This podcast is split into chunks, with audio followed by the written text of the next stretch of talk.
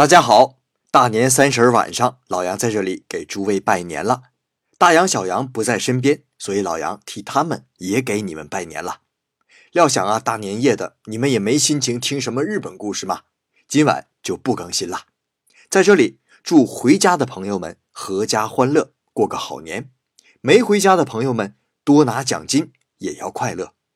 特别是在医院、消防、警察。边防等坚守在工作岗位上的朋友们，如果有老杨的听友，是你们保证了全国人民的安全，我在这里表示最诚挚的感谢。另外，也祝福和老杨一样在异国他乡的朋友们新春快乐。希望这一刻和家人们的分别是为了将来更长久的相聚。